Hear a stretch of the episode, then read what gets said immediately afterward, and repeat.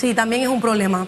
Igual nosotros en la comunidad de San Antonio estamos ahorita construyendo también una nueva policlínica pedida desde hace muchísimos años, prometida desde hace muchísimos años por varios políticos. Hoy por fin se está realizando. Esperamos que ese proyecto tenga... ¿En San Antonio, al lado en San Antonio, al lado de la escuela Pedro J. Meglio. Ahí va a haber una policlínica. Correcto, ahí va a estar. San Miguelito es tan grande. Muy grande. Y tan... Y tan Complejo. Eh, eh, no, tan, tan distinto también a la vez. Sí. Eh, porque se mezclan ahí muchos estratos sociales. Así es. Desde las clases más bajas hasta probablemente media alta, alta. 100%, club de golf.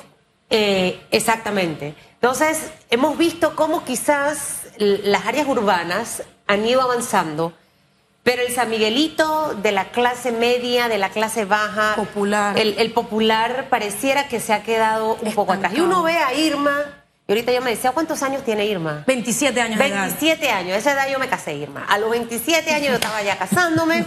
Y esta muchacha quiere ser alcaldesa, de un distrito complicado, eh, con muchas cosas, porque obviamente te encuentras temas de violencia eh, y como también otra problemática eh, de la pobreza extrema y demás. ¿Por qué Irma cree que es la mejor opción para San Miguelito en medio de tantas propuestas? Si me tuviese que decir a mí cuáles son sus proyectos pilares en realidad para transformar un distrito que pareciera que se ha quedado un poco rezagado, ¿no? Eh, hemos hablado del periférico, de un montón de cosas, del metrocable y demás, pero nada de eso se ha hecho una realidad. ¿Usted qué haría diferente?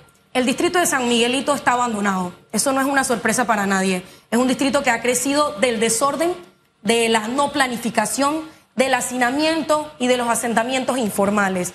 Y hemos tenido por muchos años las mismas autoridades, los mismos partidos liderando, y en lugar de ver un progreso, en lugar de ver mejoría, en lugar de sentir bienestar social y calidad de vida, dignidad, lo que sentimos es más vulnerabilidad. Y es momento de que llegue una nueva generación, una nueva visión a liderar los gobiernos locales. A mí me encanta la municipalidad porque entra en contacto directo con la comunidad y uno puede palpar el cambio. Y es por eso que hemos decidido tomar esta iniciativa de participar activamente en la toma de decisiones, intentándolo desde la formalidad en la política, desde muy joven. Estuve involucrada en estos temas, desde el concurso nacional de oratoria, cuando el tema era la participación de la juventud en la democracia, me di cuenta que había una voz, un mensaje que brindar de empoderamiento y de participación ciudadana. Ojo, eso es bueno, Irma. Muy bueno. Eso es bueno. Pero al final, ¿sabe? ya que nos hemos vuelto exigentes los electores, ya yo quiero, ojo, Juan Diego fue un caso de, para mí de éxito del tema de los, de los independientes, porque mostró capacidad, a pesar de ser un jovencito, eh, eh, la madurez necesaria. Y en esa mezcla de capacidad y madurez es que hemos visto los resultados. Así es. Eh, ¿Tienes algún proyecto específico que quisieras desarrollar en San Miguelito? Hemos visto un crecimiento desordenado, por ejemplo, a nivel territorial. Sí, ahí voy. Eh, eh, o sea, hay ¿cuál sería ese tema tuyo con el que te vendes? Mi propuesta principal es tener una correcta gestión de nuestros desechos sólidos. Pero hay dos temas principales que también están fallando en nuestro distrito que tenemos que abordar y es establecer un plan de ordenamiento territorial para ordenar absolutamente todos estos fallos en el diseño urbano, aceras, veredas, puentes, que son inexistentes en nuestro distrito, y en materia de inseguridad, también el establecimiento de mejor videovigilancia, iluminación, inclusive un cuerpo de orden y disciplina de policía municipal. Fíjese el segundo tema que usted aborda, es que San Miguelito ha crecido de manera desordenada, no, no ha crecido. Está creciendo. Está creciendo, sí. Es un problema que cada día se está manifestando ante nosotros y no hay autoridad que haya tomado la decisión de poner orden en este tema. Pero aunque esos son los tres pilares, usted dijo algo muy importante en su primera respuesta que yo quiero rescatar. Usted utilizó la palabra dignidad. Así es. Yo admiro mucho a los boneros. esa gente, Julieta, esa gente trabaja de sol a sol, es gente esforzada y valiente, como dice la palabra, y se somete a los rigores del tiempo, de la inseguridad, de un montón de circunstancias y ahí están. A veces la madre solita trabajando con su bebé. Y a mí me parte el alma a propósito de dignidad ver cómo los tienen en unos tugurios y creo que tuguri es una palabra bastante diplomática. Bastante decente. En los alrededores del metro, cuando se pueden convertir en un atractivo turístico, ya que los turistas llegan ahí mismo y pueden venir en metro hasta San Miguelito, convertir eso en un polo de desarrollo pero los tienen ahí a la buena de Dios que a mí me parte el alma. Aquí hay algo ¿Usted ha pensado con respecto a eso algo en particular? Aquí hay algo clave. Necesitamos tener voluntad política. Hemos tenido los últimos 15, 20 años las mismas figuras y los problemas parecen acrecentarse en lugar de disminuir. Según las normas del Metro de Panamá, está prohibido que existan este tipo de ventas informales alrededor de nuestro metro ¿Por qué no se trabaja de la mano de una autoridad local, de un representante, de un alcalde, para devolverle a esa ciudadanía un mejor establecimiento, una formalidad en la venta de su sustento diario? Porque sí es atractivo, porque la gente sí les compra, porque esas frutas, esos vegetales, esos ganchitos, esas pañoletas, sí, esos paraguas sí son necesarios para la venta de nuestra ciudadanía. Sin embargo, ellos se encuentran en una situación de total vulnerabilidad y hace falta quien les escuche, hace falta que llegue una autoridad y que tenga una visión de turismo, porque estas personas no las ubicamos en un mercado municipal, porque estas personas no las ubicamos con un establecimiento que esté limpio, en donde ellos también tengan su seguridad a futuro social, en donde ellos aparezcan en un registro, en donde tengan todo su orden, sus carnet verdes, sus carnet eh, blancos, que tiene que ser propuesto, proveído de parte de una autoridad local, de parte de una autoridad sanitaria. Entonces, esa visión de innovación, esa visión de turismo, esa visión de devolverle la formalidad a nuestros trabajadores, a nuestros boneros, a los que venden verduras, a los que venden fruta, es necesaria tenerla y créanme que de parte de una gestión por un San Miguelito más bonito queremos luchar por ese objetivo. La violencia, la inseguridad, eh, eh, temas que siempre resaltan cuando... Eh, se habla de San Miguelito, jóvenes en búsqueda de oportunidades de trabajo.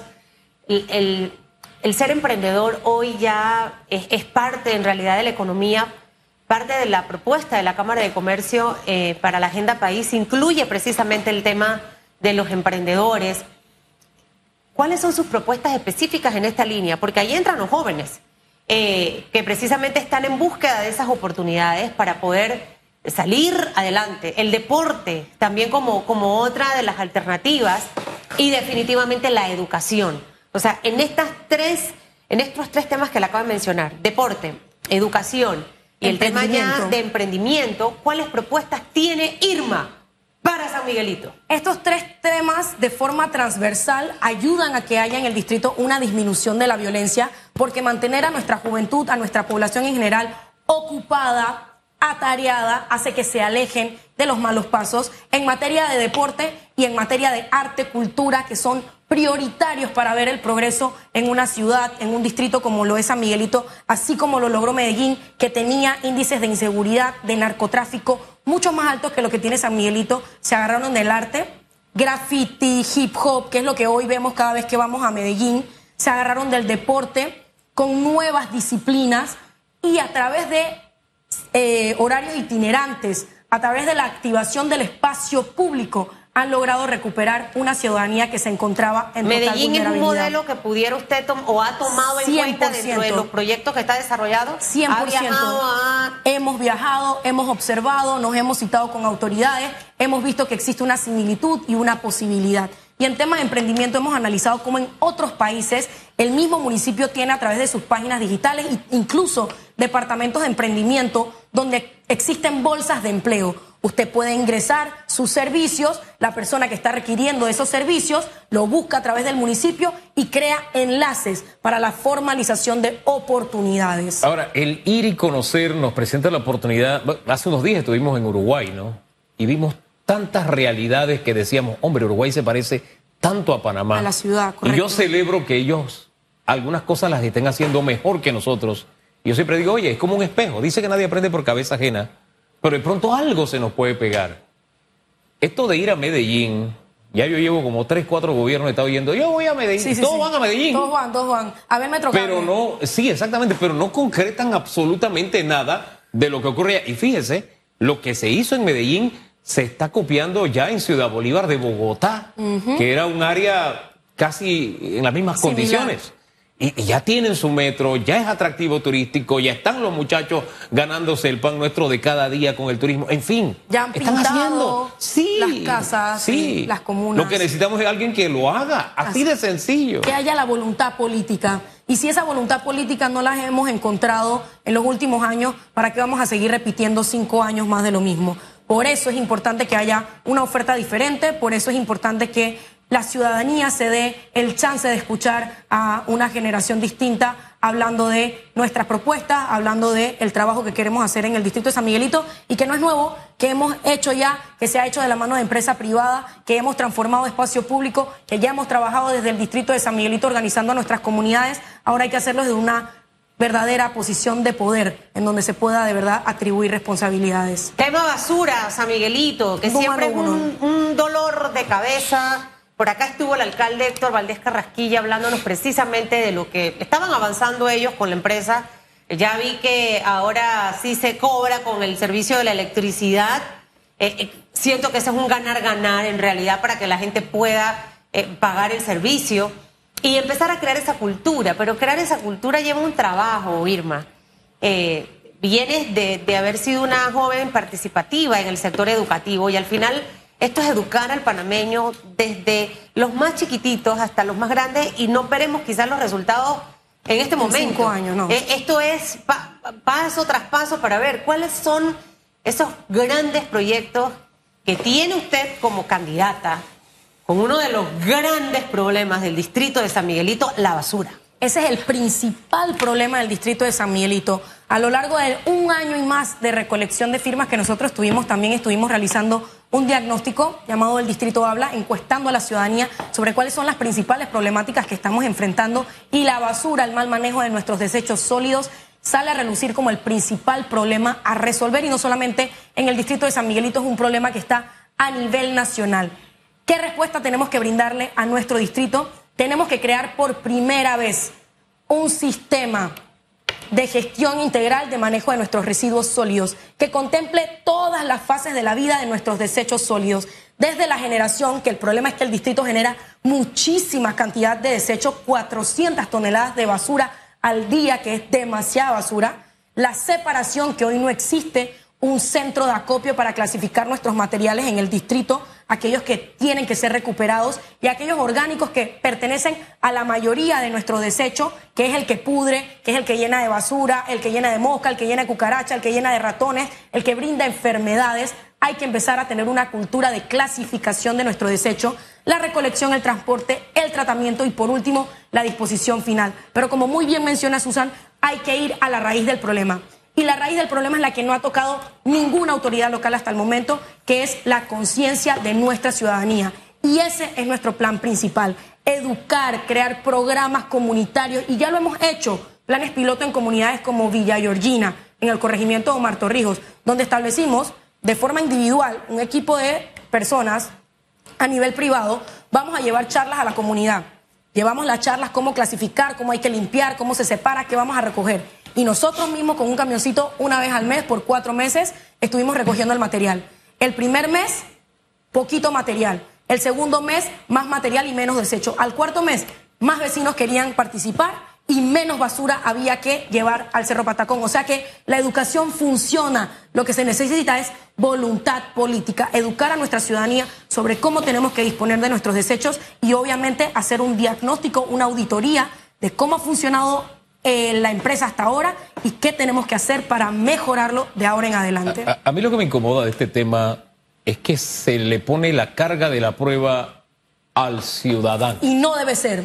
Y las diferentes alcaldías lo que han hecho es buscar la forma de que la empresa reciba dinero, que no está mal. La empresa, pero creo que sí. Es un negocio. Pero el tema es que tenemos una empresa que ellos mismos aceptan, las propias autoridades, no da un buen servicio. ¿Quién paga por un buen servicio? Nadie. Nadie. Y ahí es donde voy con el tema del estigma de la gente de San Miguelito. Generalmente se dice, no, es que la gente de San Miguelito no paga y por eso no se le recoge la basura. Nosotros nos fuimos a los cerros a ver qué es lo que hace esa gente. Y esa gente paga a diario para que le recojan, le recojan la basura. Gente que va, muchachos que van en su carretilla buscando la basura, le pagan entre 75 centavos y 3 dólares. Al día. Al día. Es decir, esa gente está dispuesta a pagar. Lo que no tienen es un buen servicio para pagar. Si la tasa de aseo le cuesta 8 dólares al mes y esa persona está pagando 30 dólares al mes. Imagínese. Ella tiene una disposición de recibir el servicio, pero yo pago si tengo buen servicio. Yo hice un video, Susan, acerca del nuevo cobro que ahora es con la tasa de, electricidad. Y mucha gente me decía, ya yo pago, pero no me recogen mi basura. Entonces, ¿qué garantía tengo de que ahora me va a salir en el recibo de la luz? ¿Me van a, recoger la basura? No tenemos certeza ni garantía de eso, que es la única desventaja que yo le hallo. Igual seguimos viendo... Creo que ahí entra la alcaldía 100%. O sea, si ya se mete en el recibo, ahora le corresponde a la administración actual verificar que efectivamente se haga el servicio porque ya la gente está pagando. Y me hago la pregunta, ¿por qué a estas alturas? Esa empresa tiene 20 años de trabajar con el distrito de San Miguelito. Pero eso es un contrato de concesión, contrato por lo que tengo entendido y que creo que es a... Hasta el próximo año. Ajá, se acaba el próximo año. 20 años. Hay que ver si lo prorrogan. Estas políticas, si usted fuera la alcaldesa, las cambiara, por ejemplo, dar contratos tan largos. No, eh, en este momento también, eh, eh, obviamente no entra dentro de la función de, un alcalde, pero también se está licitando, por ejemplo, el tema de las comidas para las cárceles por 10 años. Terrible. el hacerlo por tanto tiempo no te permite renovar, cambiar, ajustar. ¿Cuál sería el manejo suyo y su propuesta para el tema de Cerro Patacón, el vertedero? Esa es una buena pregunta. Em, nosotros hemos conversado con expertos en manejo de desecho desde la autoridad de aseo y, anteriores y en los países de primer mundo donde se manejan mejor los desechos, hablemos de Singapur, hablemos de Corea del Sur, que estamos muy lejos de eso, las concesiones a tema de desechos no se hacen por más de tres años, porque tienes que poner a prueba a la empresa para ver si cumple con tus estándares y cumple con el servicio. Brindarle 20 años y seguir prorrogando es seguir condenando a nuestra ciudadanía. Entonces, vemos cómo incluso llevar nuestros desechos a un vertedero como es Cerro Patacón, en donde los camiones se demoran dos, tres, cuatro horas en entrar y salir, que queda distante del distrito de San Miguelito, tampoco es viable. Tenemos que buscar alternativas que existen, como en el distrito, como en Arraiján, con empresas que ya han desarrollado rellenos sanitarios, que es la forma correcta de depositar nuestros desechos con una capa de geotextiles donde el lixiviado no permee a nuestros ríos, a nuestra tierra, que no contamine a nuestro medio ambiente y a nuestras comunidades, donde hayan incineradoras para materiales tóxicos y médicos. Inclusive hemos visto cómo esos materiales que se convierten en un confeti luego se compactan y hasta se pueden convertir en adoquines, que si pensamos más allá en la innovación, nuestro desecho se tiene que convertir en cosas útiles materiales inmobiliarios para parques, adoquines para nuestras aceras, y esa es la vida que le tenemos que dar a nuestro desecho. Así que yo no descartaría la posibilidad de soñar con que el distrito de San Miguelito cuente con un relleno sanitario que nos libre del Cerro Patacón y el daño que le está haciendo a nuestro país completo. Fíjense que tal vez algunos creerán que es exagerado, pero cuando estuvimos allá en el vertedero de Montevideo. Relleno sanitario. El relleno sanitario. Eh, lo que menos se sentía era olor de basura. Correcto. Y era la basura orgánica, era la basura orgánica. Y yo le, le, digo, oye, aquí hueles a tierra removida. Entonces él decía, bueno, se deposita la basura, se apisona y se cubre de inmediato. Y de hecho el desecho orgánico es muy utilizado para otro, para recibir otro tipo de beneficios. Energía, que hay en Uruguay bueno, ahí están sacando gas. Sacan energía, sacan gas metano para cocinar. E incluso aquí hay empresas que ya tienen biodigestores edificios, restaurantes, en donde depositas todo tu desecho orgánico y se convierte en agua gris. Agua para regar las matas, agua para el acueducto. O sea, hay múltiples formas que le podemos dar otra vida a nuestro desecho y en el distrito lo estamos perdiendo. Hemos tenido ofertas de embajadas de otros países, de organizaciones internacionales que buscan incluso comprarnos el desecho. Japón, tengo entendido que ya ha hablado con, con nuestro distrito en algún momento. ¿Y qué pasa? Ven una mala gestión ven una mala administración y que dicen, no me puedo meter no ahí. Para allá. No puedo meterme ¿Quiere casa nueva, señora Irma? Eh, le hablo porque el, municipio tiene muchos años de estar ahí donde está ubicado. Dentro de sus planes quisiera que la comuna del distrito, es más, el presidente que saque la mayoría de votos o el candidato, vamos a corregir, se, convierte en presidente solamente si, si los residentes de San Miguelito votan. O sea, Así es. hablemos del poder electoral que tiene este, este distrito. ¿Cambiar de casa está dentro de su gestión en estos cinco años de llegar usted a la alcaldía? Me encantaría poder tener una nueva sede. Yo fui funcionaria del municipio de San Miguelito. Yo sé el páramo que se vive. ¿Usted trabajó con Carrasquilla? No, en la gestión anterior. Ah, con Cumberbatch. Sí, correcto.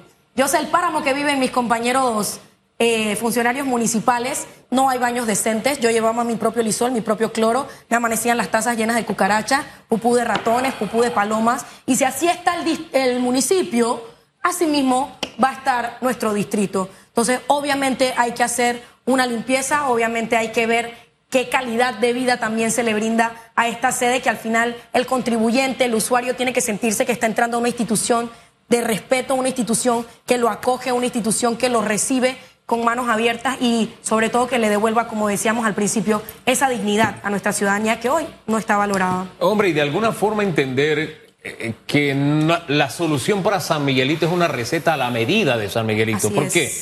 Este fin de semana hubo un operativo en Villalucre y nos pasan el dato de que los camiones pasaban por las calles principales, y no pero en, eh, eh, en, las áreas internas se quedaron con la basura. Entonces se necesitan estrategias diferente si no gastamos pólvora en gallinazo. Y duele. Duele mucho. Duele mucho.